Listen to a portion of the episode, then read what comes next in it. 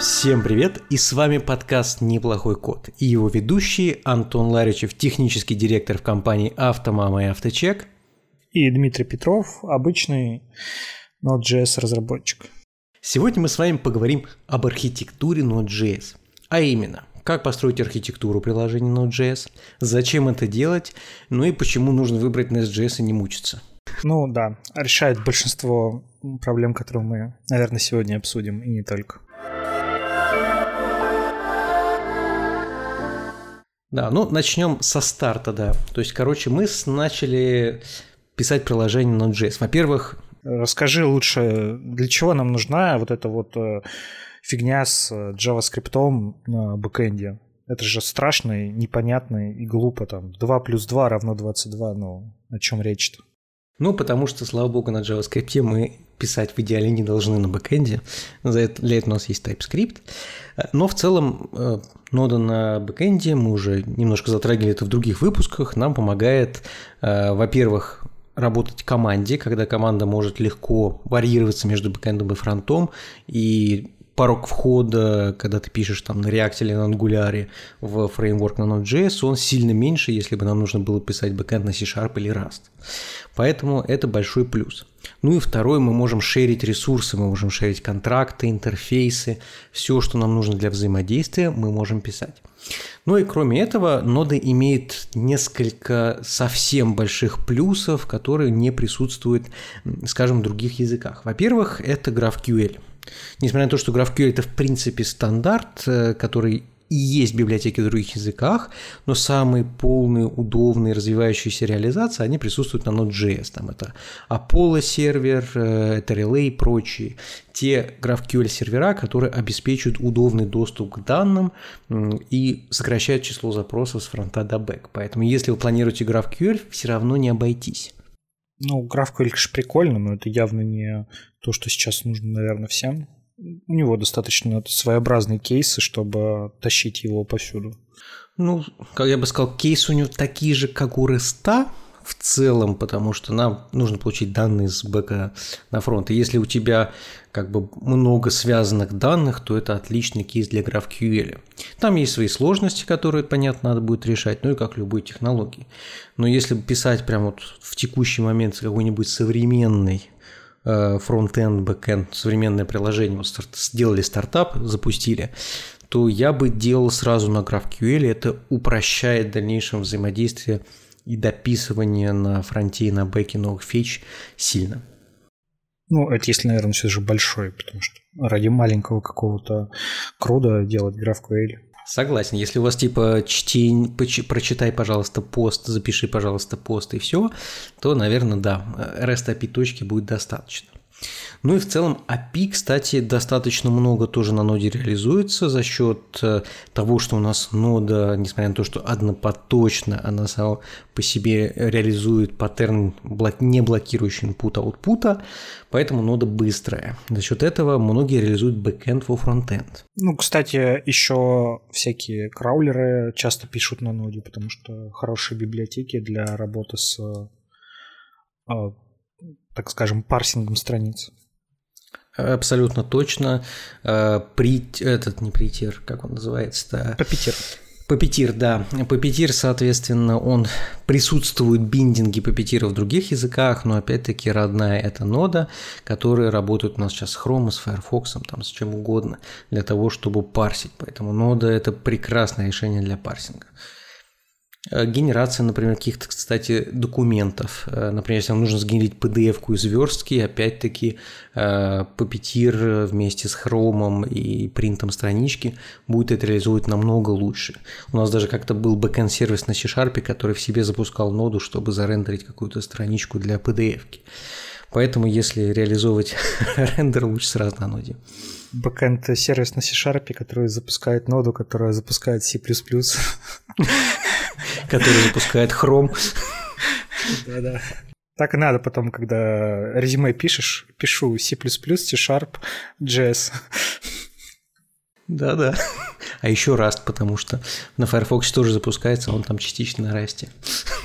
Ну и, кстати, на ноде это, я бы сказал, практически единственное решение для реализации server-side рендеринга. Если вам необходимо сделать ваши приложения доступными для поисковиков, то без ноды с SSR практически никак не обойтись. Есть, опять-таки, костыли решения в других языках, но для ноды это стандарт. То есть у React сейчас будет с новой версией, с 18 SSR, а у Next.js тоже на ноде крутится дефолтный SSR. Поэтому в данном случае опять-таки нода. Но этим все не ограничивается. На ноде, благодаря тем, что развиваются современные уже фреймворки типа Nest, стало удобно писать даже небольшие микросервисы, которые, на которых, в принципе, вы можете построить всю свою архитектуру. У вас там API-шка GraphQL на ноде, микросервисы с CRUD-операциями на ноде, сервис-сайд рендеринг вашего приложения, все это на ноде. Поэтому в целом ноды можно закидать все. Кошмар какой. Да. Не, ну есть кейсы, которые, наверное, нода не до конца подходит. Я бы сказал, э, ну, вычисления, когда вам нужны какие-то дробные значения, там есть библиотечки, которые это реализуют, но, опять-таки, ну, не самое удобное написание. Если вам нужен платформенный код, опять-таки, ну, скорее всего, это не нода.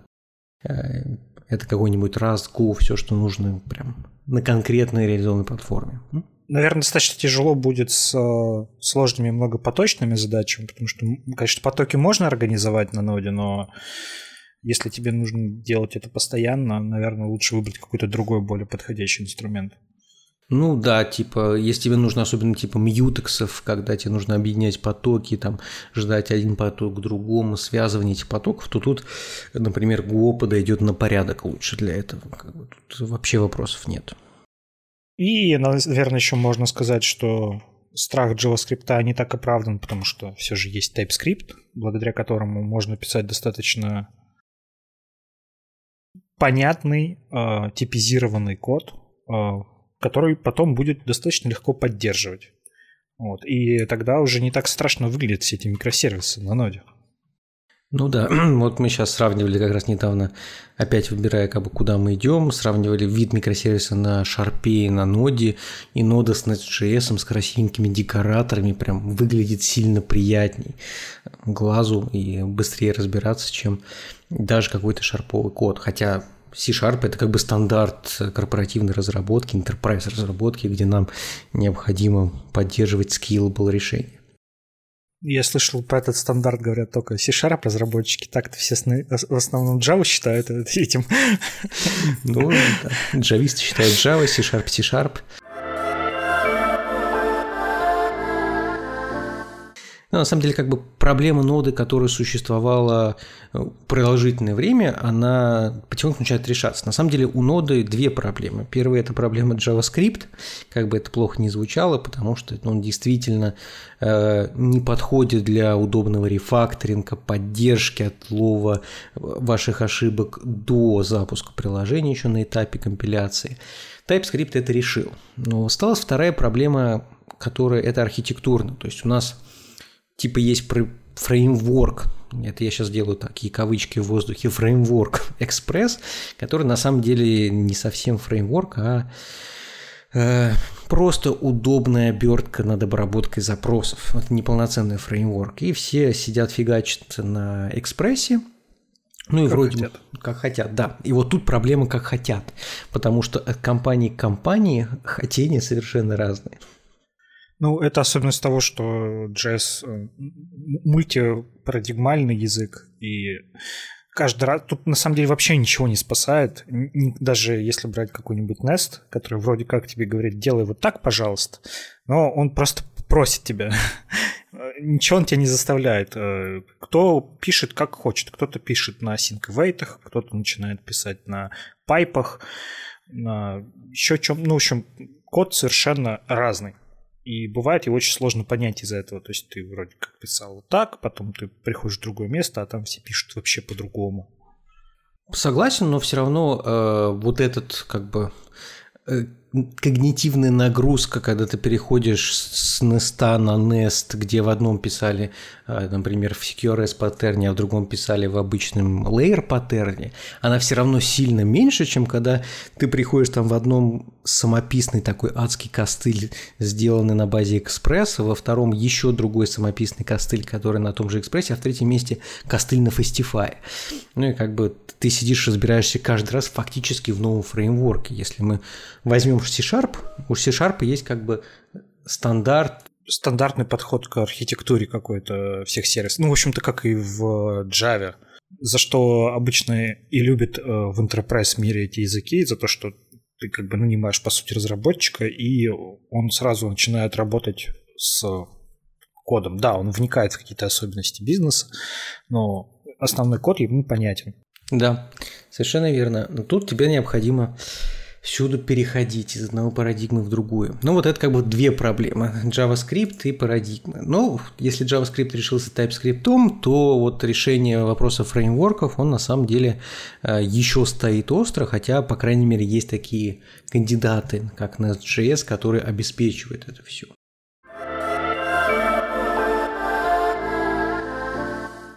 Теперь поговорим, что нам в принципе необходимо на бэкэнде, почему как бы мы говорим все время о фреймворках и говорим, нам нужен фреймворк какой-то, почему не писать все, взять и написать. Потому что на самом деле, когда мы будем писать все это, у нас будет возникать куча архитектурных вопросов, которые мы должны как-то решить. И, например, Dependency injection. Самый простой пример. Нам нужно внедрить зависимость. Ну, что такое dependency injection? Это когда нам необходима передача э, зависимостей в какой-то программный компонент, который будет ими пользоваться. Ну, например, у вас там есть компонент А и компонент Б. И компоненту А нужно, чтобы э, в нем использовался там класс Б. В данном случае мы можем, например, самым тупым способом через конструктор его передать. Типа мы говорим, что у А в конструкторе должен быть какой-то э, класс Б, и мы его должны передать извне на этапе конструирования. И вот это ручное создание так называемого composition рута, то есть там, где мы композируем наши вот эти маленькие классы. Вообще, с точки зрения архитектуры, как бы у нас есть два подхода в JS, как Дима отметил. Это мультипарадигмальный язык, поэтому мы можем писать либо на классах, либо мы можем писать э, в функциональном стиле. Как бы в дальнейшем я буду, наверное, больше останавливаться на классах, потому что функциональных фреймворков они есть как таковые, но, как мы знаем, JS, он не, вроде как позволяет писать функционально, но не настолько хорошо, как, например, Haskell там, или что-нибудь еще. Поэтому фреймворков на функциях прям не очень много. Да я бы сказал, в принципе, функциональный подход, он достаточно редкий. Ну, то есть его можно встретить, опять же, в JS там, на уровне работы с массивами, но это прям все. А вот чтобы увидеть прям какой-нибудь целый сервис, написанный в функциональном стиле, я пока еще не видел. Marble.js это... загугли. Да, надо тогда посмотреть. Но все равно это чуть сложнее для понимания большинству людей, которых там обычно вбухивают ООП, что-то вот такое. А тут потом какая-то функциональщина, какие-то там начинаются сложные слова, которые загуглить это нереально. Ну да, ну там как бы есть понятно, что какая-то overkill сложность, когда мы э, используем чисто функциональный подход, монады, там начинается э, математика, множество и прочие проекции там этих множеств. Но если мы говорим про работу функционального подхода в JS, понятно, у нас там все это более-менее искусственно, потому что у нас есть э, просто язык, который мы можем так использовать. Ну, в любом случае, короче, функциональный подход или нефункциональный, или классовый, в любом случае мы должны решать все те же проблемы, которые я дальше буду озвучивать. Э, понятно, что по-разному, но решать должны. Ну, вот dependency injection, как примерно классовый, это когда мы в конструктор передаем, можем там в какой-то метод. И вот этот dependency injection для него в других языках есть уже сразу удобные обертки, например, в C-Sharp, где мы можем взять и удобно э, сделать биндинг на как, какого-то нашего инстанса класса на интерфейс и потом получить э, этот инстанс класса по вот этому интерфейсу. Благодаря вот интерфейсам в, тем, в том же шарпе мы отвязываемся на конкретной реализации. Мы говорим, что у нас там класс А, он, по сути, не зависит от класса B, он зависит от некоторого интерфейса какого-нибудь IB, который может реализовываться в виде класса B, а может быть еще другого.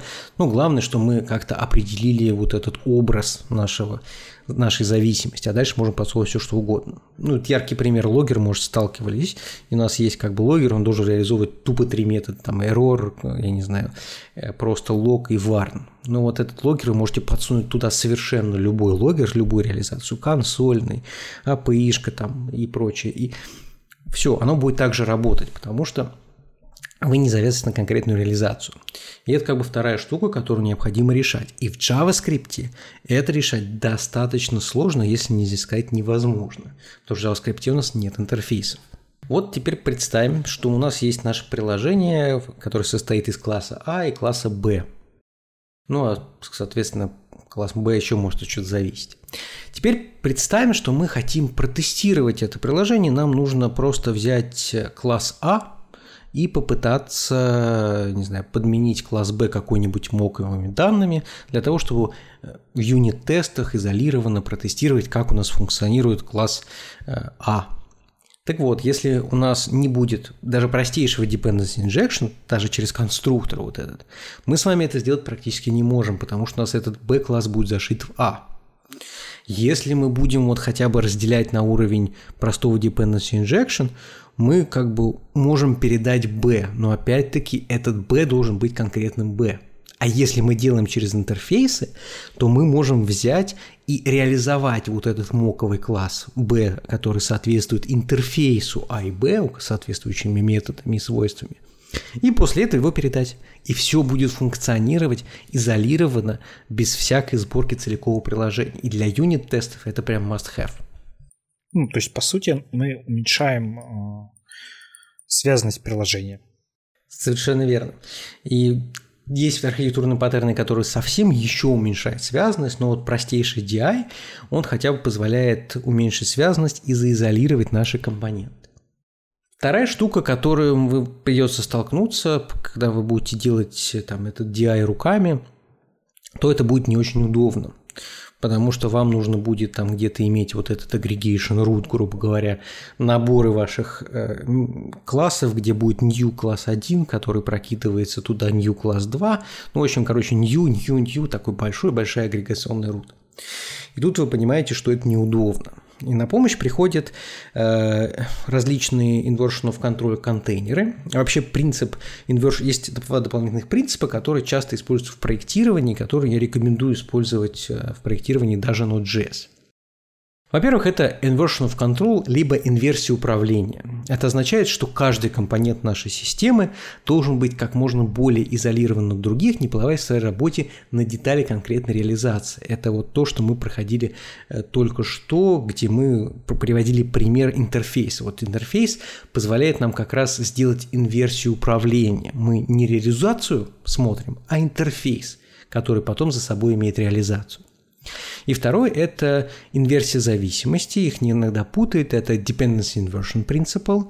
Это модули верхних уровней не должны импортировать сущности из модулей нижних уровней. И вот тут уже, понимаете, появляется такой термин, как модули. На самом деле вот этот модули, их может не быть в фреймворке как прям модулей, но это вот изолированные компоненты, которые друг в друга импортируются. И принцип говорит, что мы не должны импортировать из нижних модули верхних уровней не должны импортировать кого-то, кто располагается под ними. Для того, чтобы у нас была всегда одна направ... одно направление зависимостей, и мы могли бы легко эти зависимости потом разобрать. Ну и, соответственно, второй там часть это то, что оба типа модулей зависят от абстракции. Э, это, в принципе, похоже на инверсию управления, то есть мы должны зависеть не от инстанса, а от абстракции. Так вот, когда мы хотим потом сделать вот этот DI, э, чтобы его не делать руками и сделать через интерфейсы, мы должны воспользоваться готовыми библиотеками, ну, либо написать какую-то свою обертку, которая строит вот это дерево зависимости. В принципе, одной из самых популярных, наверное, является Inversify.js. Это библиотека, которая исключительно TypeScript, потому что она полагается на декораторы, и она позволяет с помощью декораторов э, и контейнера сделать э, в результате сборку. Что такое контейнер? Контейнер, по сути, это э, некоторый тот же контейнер, в который у нас собираются наши зависимости и инстанцируются. И когда нам в нашем классе А нужен класс Б, за нас этот контейнер берет созданный в этом контейнере инстанс и его подсовывает, фактически выполняя вашу работу руками подсовывания этой штуки в конструктор. И вот Inversify хороший пример, который позволяет это сделать. Да, звучит, конечно, запутанно. Да, и самое интересное, что если вы берете чистую ноду, все это придется делать. То есть вы сначала должны как бы реализовать DI, взять какой-нибудь Inversify, перейти, переделать проект на TypeScript. Уже звучит как бы не очень хорошо. А дальше добавляются тесты и end-to-end тесты. Тесты юнит и end-to-end. Если добавляются. Наверное, в этом и проблема главная ноды, что там бывает ужасно, совершенно ужасно код, потому что никто этого никогда не делает. Ну, да. А когда пытается сделать, сталкивается с таким количеством костылей и проблем, что пропадает всякое желание. Так вот, они и возникают, потому что код написан настолько связанно и плохо, что мы не можем изолированный компонент системы хоть как-то протестировать. И это вот то, что решается DI, inversion of control и контейнерами. Но я считаю, что тесты должны быть практически в любом проекте. TypeScript, он как бы говорит – я тебе обеспечу type safety, но только type safety, да и то до определенного предела. Это не избавляет тебя от того, что тебе нужно написать функциональные там тесты, которые проверят функции отдельно, либо целиковые прям приложения.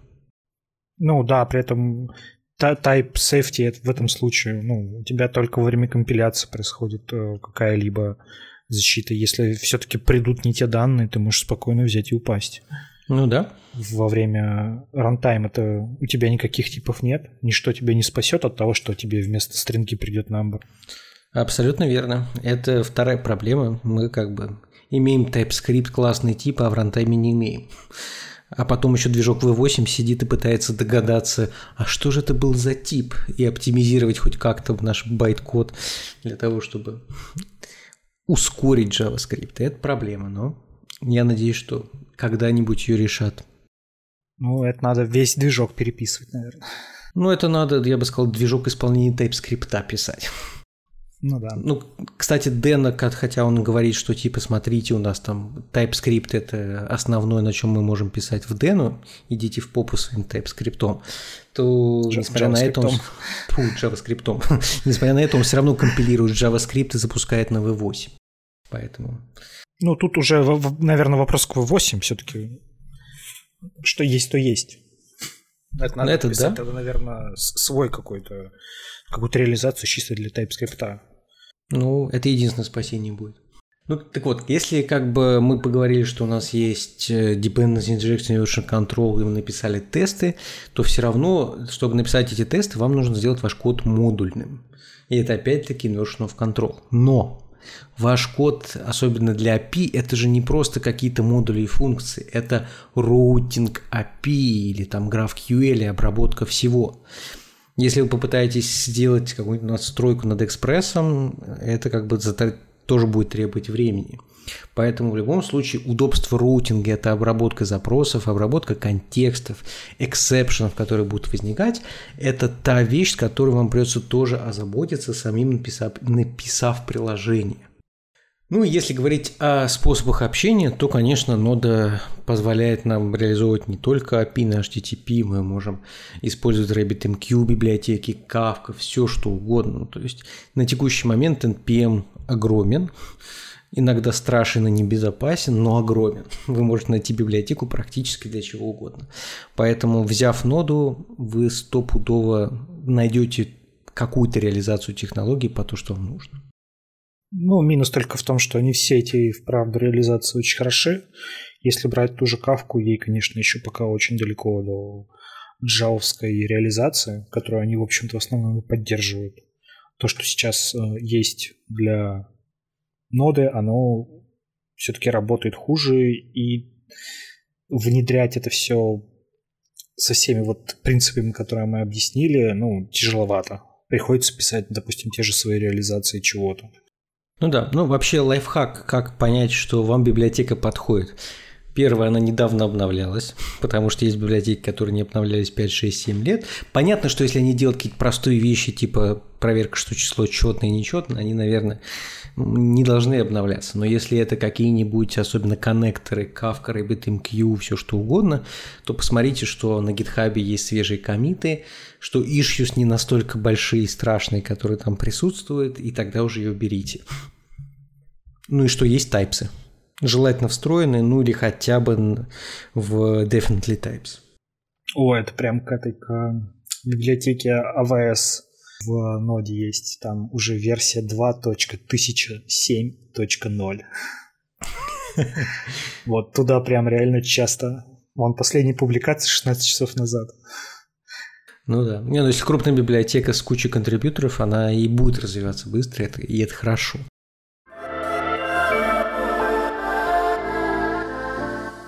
Итак, мы поговорили про то, что в принципе нужно для того, чтобы хоть как-то сделать наш сервис э, отделимым, понятно, архитектурным и поддерживаемым.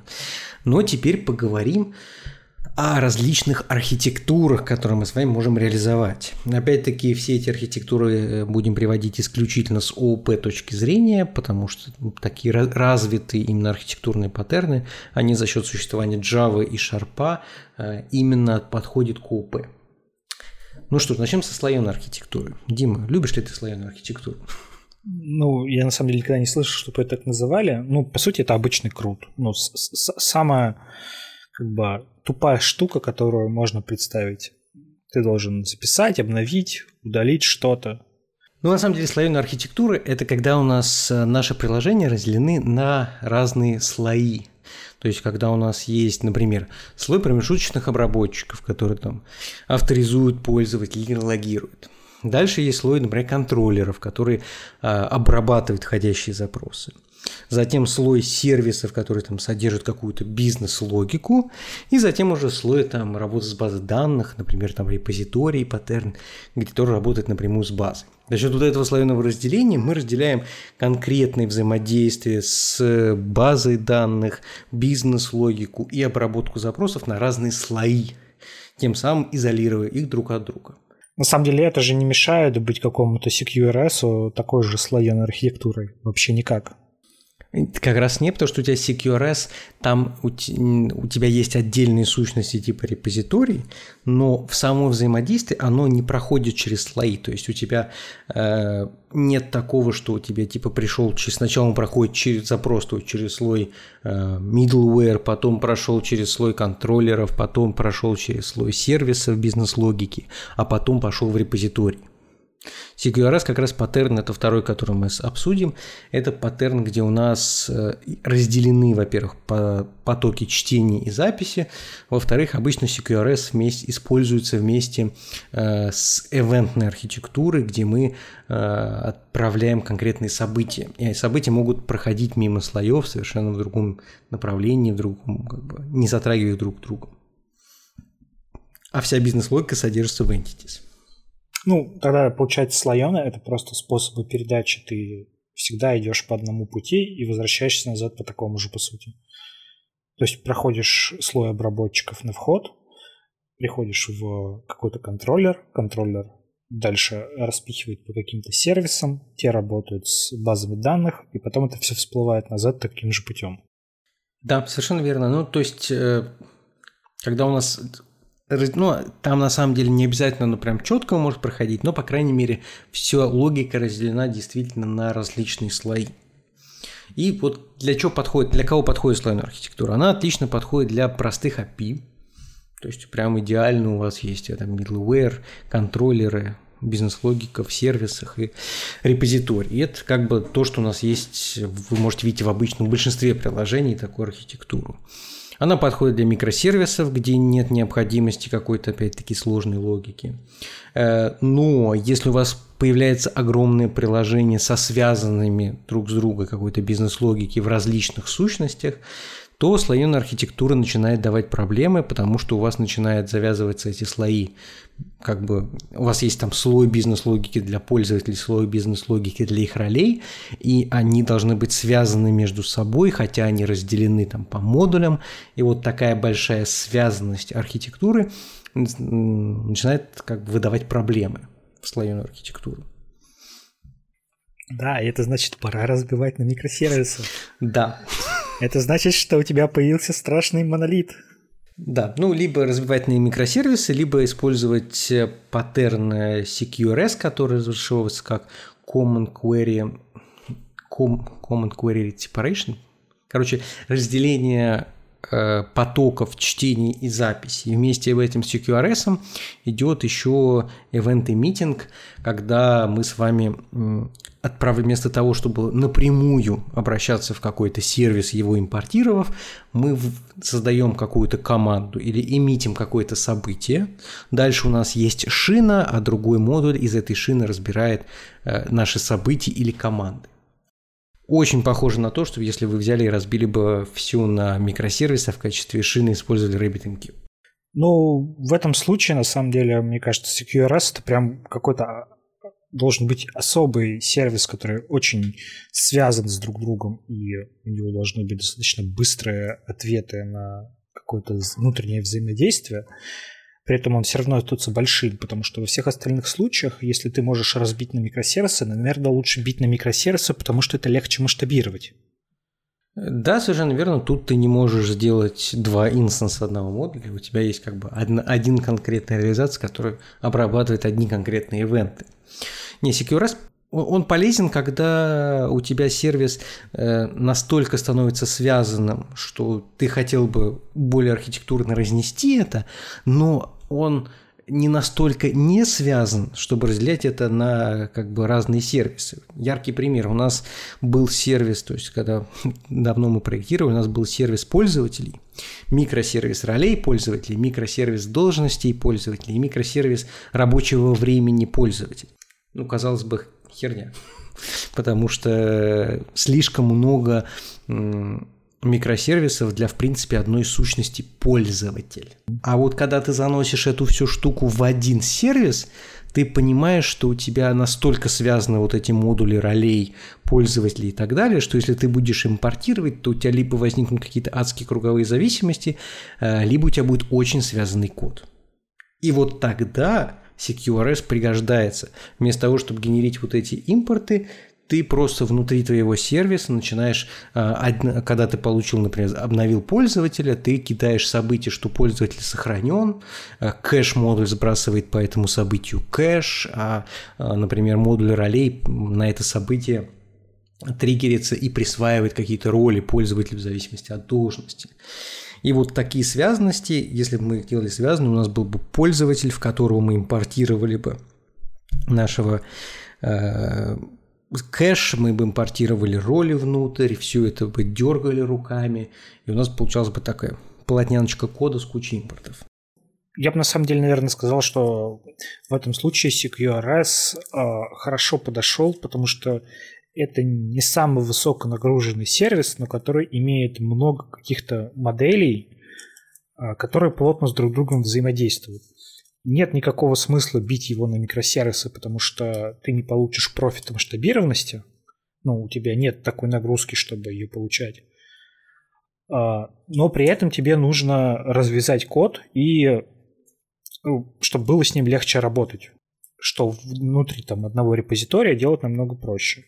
Вот. Но если бы, наверное, это был бы сервис, у которого есть какие-то внутри высоконагруженные места, которые могут нагружаться сильно больше, чем все остальное, наверное, имело бы смысл это бить уже на микросервисы. Ну да, либо выносить нагруженную часть, по крайней мере, отдельно. Ну да, да, да. Ну тогда, может быть, и сильная связанность бы пропала, и тебе бы уже не понадобился CQRS, потому что э, городить такой достаточно своеобразную архитектуру ради того, чтобы там у тебя два модуля с друг другом чем-то обменивались, ну, сложновато. Ну да, ну я ради эксперимента пробовал CQRS на простом сервисе как раз CRUDO, где нам нужно читать, создавать и этот.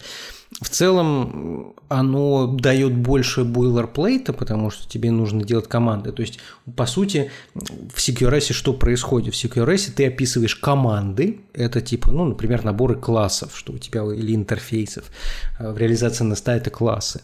Что вот я могу создать команду, например, обнови пользователя. По этой команде, у этой команды есть так называемый хендлер, обработчик который в результате слушает появление этой команды, что-то делает и возвращает результат. При этом вот разделение на именно чтение записи QRS важно, потому что команды, они должны модифицировать объект, они могут модифицировать объект. А, а вот query, это вторая буковка в CQRS, это конкретные запросы, которые не модифицируют вашу базу данных, а просто читают и выдают какое-то представление. И причем почему это вообще паттерн родился? Потому что, в принципе, чтение и запись и представление о чтении и записи, и э, производительность чтения и записи, она различается. Вам, например, э, вы, например, хотите представление вообще хранить в Redis.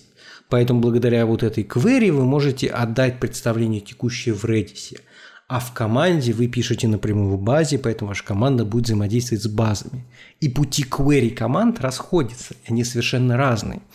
Поэтому CQRS в этом плане сразу вам говорит, что вот это чтение, это запись. Плюс оно заставляет вас э, правильно делать модельки, потому что ну, многие привыкли, что у нас типа есть одна моделька, эту модельку мы принимаем на вход в опишку. Эта же моделька у нас хранится в базе, и эту же модельку мы выдаем на чтение. А SecureS как раз говорит, что нет. У нас есть представление того, что мы передаем в команды, некоторые payload, там, data transfer object, как угодно называете. У нас есть храни... представление хранения в базе и есть представление для чтения. И эти три разных представления, хотя они могут пересекаться или даже иногда быть разными когда начинаешь писать в таком паттерне, сначала кажется, твою же налево, я же дублирую все поля у сущности, а потом, когда ты натыкаешься на различия, на там дополнительные требования к валидации, э, ты понимаешь, что вот это разделение, несмотря на небольшой оверхед, оно необходимо. Ну, я, кстати, еще подозреваю, что это может очень хорошо работать на многопоточном коде, потому что ты можешь э, query обрабатывать каждый в своем потоке, и они вообще никак мешать не будут, потому что это просто чтение. Совершенно верно, да. Вот э, в этом случае, наверное, нода дает меньший, меньший профит, потому что, ну, либо это нужно как-то архитектурно решать, чтобы создавались джобы на, допустим, query. Ну, не джобы, а тре- треды фактически должны создаваться. Треды, да. Ну, ну да, да. Вот. И тогда это будет прям супер профитно. В иных случаях это может э, работать не так хорошо, потому что у тебя могут быть какие-то сложные запросы на изменения, которые в этот момент у тебя встает весь поток, и все твои query стоят и ничего не делают. Ну, э, с точки зрения как бы потоков, у нас нода уже настолько хороша, что ты можешь прямо одной строчкой создать новый поток и с ним работать. Поэтому проблем прям никаких не ну, вижу. Э, э, это надо решать просто. Это, ну, когда ты проектируешь и пишешь сервис, это, наверное, это нужно думать и решать. Потому что просто там реализовав э, CQRS, ты можешь столкнуться с тем, что у тебя реально будет какое-то высоконагруженное место, которое займет весь твой поток, а у тебя сервис поднят один. И все твои query встанут в очередь и будут ждать, пока кто-то там что-то да, обрабатывает. Э, не, ну как у тебя же query все равно, они приходят э, типа параллельно. У нас все равно есть микротикинг, мы все равно имеем промисы там и отложенные задачи, микротаски, точнее, микротикинг, микротаски. Это если они есть. А если ты там, не знаю, массив в миллион элементов обрабатываешь. Без авейтов, без осинков. Ну, ты тогда встанешь и в слоеной архитектуре.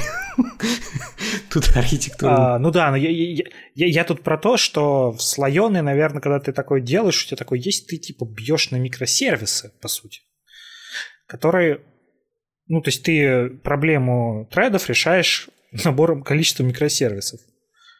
Типа, не справляется, добавим еще пару. Ну, я имею в виду, что в слоеной, ты в, в любой архитектуре в ноде, если ты сделаешь э, перебор миллиона массив, миллиона элементов без дополнительного трейдинга, то ты встанешь. Хоть ты даже хексагональную используешь. А и в том, и в том ты можешь вынести в микросервис, совершенно верно. Наверное, в CQRS единственное, что ты отметил правильно, типа, что сложнее, возможно, что-то отлаживать, потому что микросервисная, она типа более прямая. Ты типа идешь в, в контроллер в сервис, тогда, в смысле, не микросервисная, а слоеная прямая. А в CQRS у тебя эти ивенты могут слушать несколько обработчиков, и в каждый обработчик мы должны понимать, что происходит такая своеобразная вещь. То есть нужно понимать, когда впихивать CQRS, потому что я, мне, вот мне лично кажется, он вообще не везде нужен. Совершенно верно. Это совершенно не, не решение всех проблем. Оно типа вроде стильно модно сейчас. Все там вокруг меня говорят о CQRS, но... Но никто не делает. Не уверен, что оно... ну, все пытаются сделать, но что-то у кого-то получается. Не, да, он, конечно, подходит для некоторых исключительных случаев, когда нам действительно нужна большая связанность различных модулей, и при этом нам нужно избегать этой связанности. Когда у нас, например, есть какой-то э, event, и его должны слушать несколько людей, или когда у нас э, очень хороший пример есть как раз у автора фреймворка Nest.js, у Камиля. У него есть на YouTube презентация э, касаемо реактивного Nest.js, и там он приводит пример героя, который убивает дракона. То есть там фича, что у тебя есть команда, там герой убей дракона.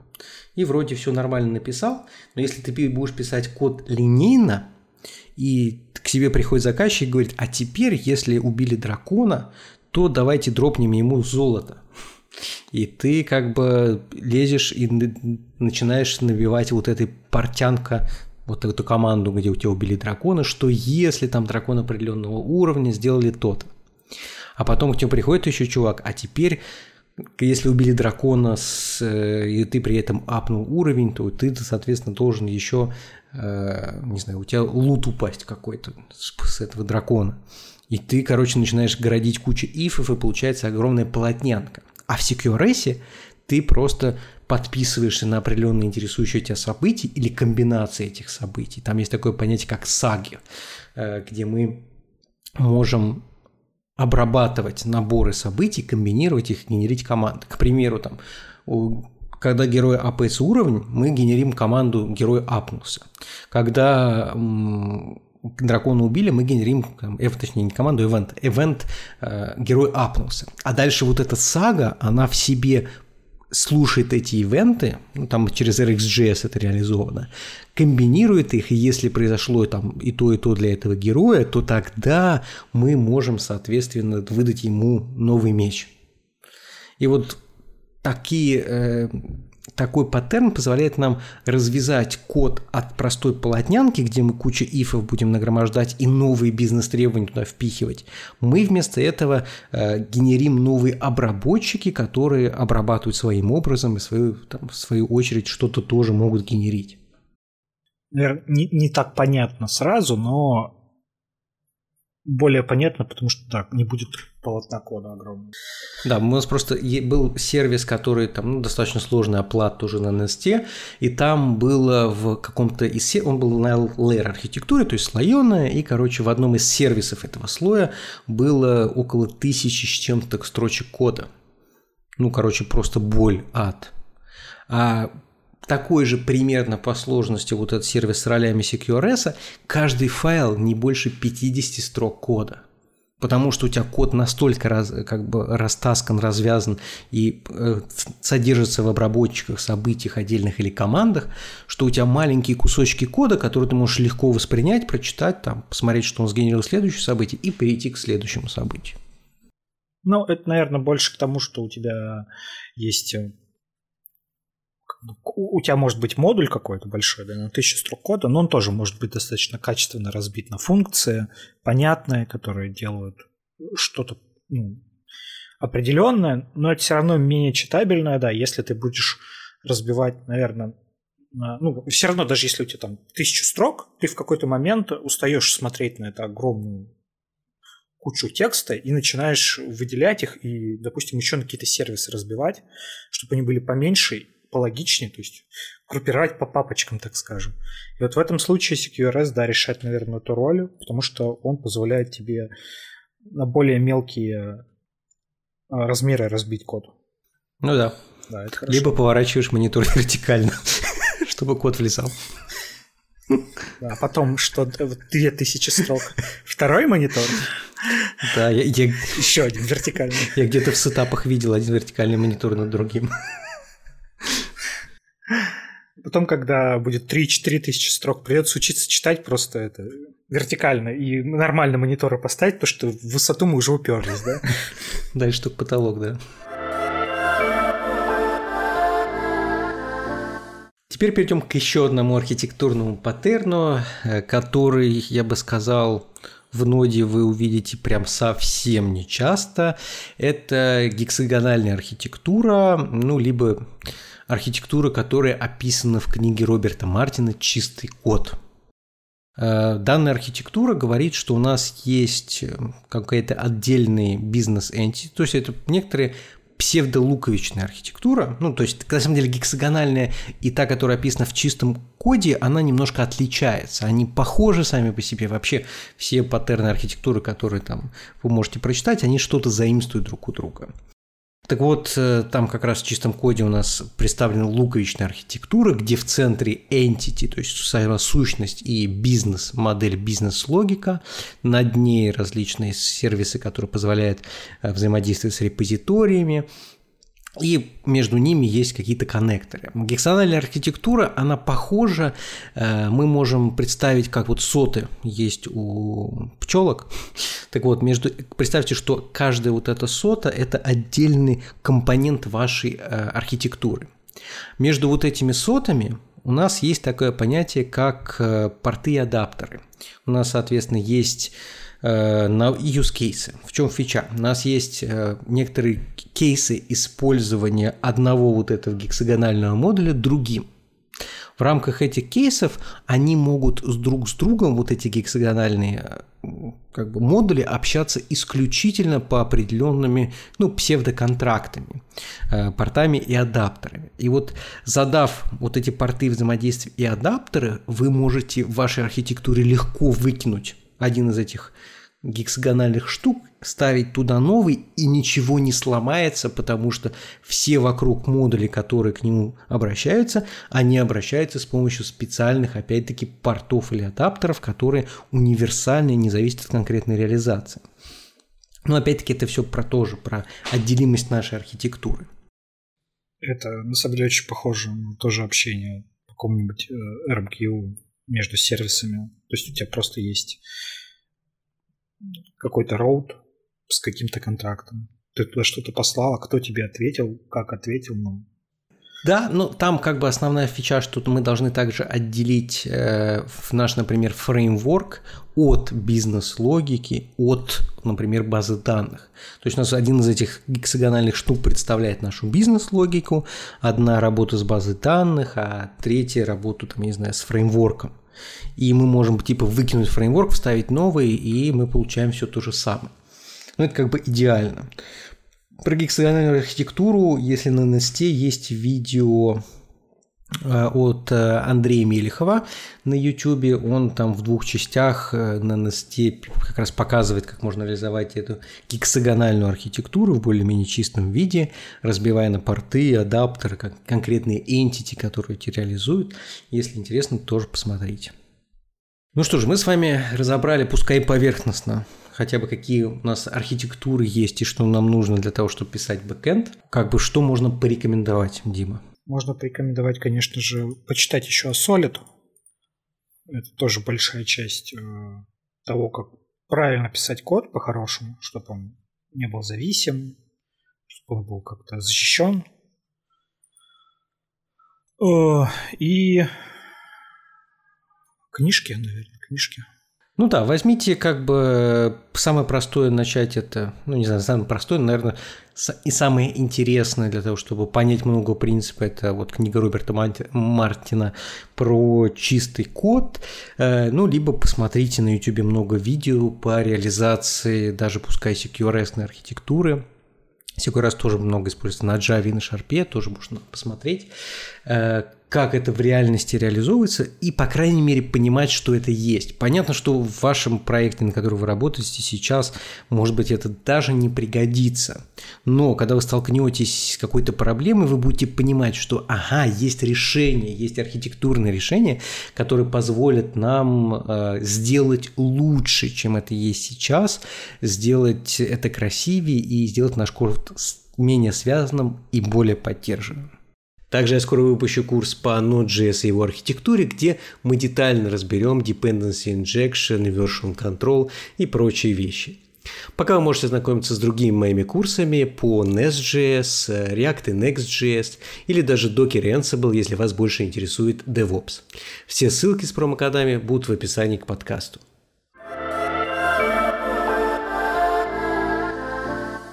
Ну что же, с вами был подкаст «Неплохой код». Увидимся или услышимся в следующий раз. Да, всем пока.